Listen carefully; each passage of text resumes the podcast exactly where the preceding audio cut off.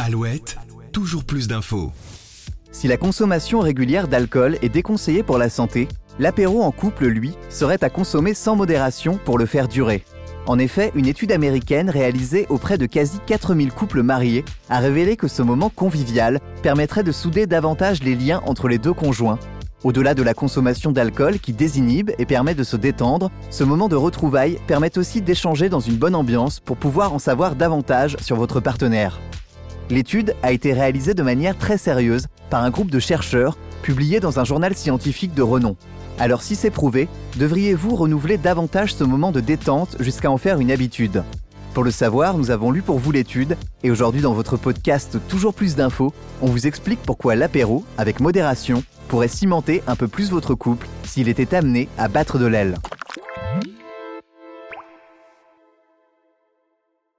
The Journals of Gerontology c'est le nom de la très sérieuse revue scientifique qui a publié une étude, fruit de la collaboration entre plusieurs chercheurs de l'université d'Oxford, visant à démontrer une chose, prendre l'apéritif avec votre partenaire renforcerait grandement les liens avec ce dernier.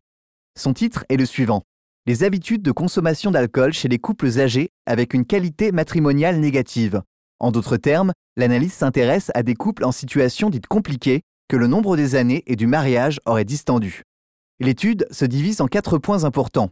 Le premier, qui s'intitule Objectif, rappelle que si de nombreux témoignages ont permis de recueillir le fait que chez beaucoup de jeunes couples, l'alcool joue un rôle social important et un lien fort entre deux partenaires, chez les couples plus âgés, aucune étude ne démontre à ce jour la même chose. Pour ce faire, l'étude a recueilli parmi 4000 couples leur consommation d'alcool, et surprise, le liquide serait loin de séparer les deux partenaires, au contraire, il peut même jouer un rôle de rapprochement majeur au sein du couple, en particulier si les deux protagonistes boivent le même type d'alcool. Mais point très important, il est rappelé dans l'étude que si vous pensez que ces résultats sont logiques, tant l'alcool peut vous faire perdre votre lucidité, les chercheurs soulignent qu'il ne faut pas confondre le statut de l'alcool, autrement dit le fait de se retrouver à deux pour boire un petit verre de temps en temps, avec la quantité qui n'aurait rien à voir avec le résultat de l'enquête. Car oui, c'est bel et bien le simple fait de se redécouvrir à deux, de partager un moment sans rien d'autre que les deux tourtereaux pas d'amis, ni de discussions contraignantes à s'éloigner, rien que vous et votre couple dès début serait peut-être la recette de l'amour éternel. Rassurez-vous, l'étude ne s'arrête pas qu'à l'alcool. Elle précise aussi que les intérêts ou les passions communes d'un couple peuvent considérablement aider au renforcement des liens tissés après leur mariage. Mais ça ce n'est pas nouveau, on peut facilement comprendre que plus vous aurez de choses à partager en commun avec votre conjoint, plus votre idylle sera amenée à durer. Alors, Avez-vous prévu de boire un petit verre ce soir en rentrant du travail? En tout cas, selon ces chercheurs, ça serait peut-être cela, la nouvelle recette du bonheur à deux.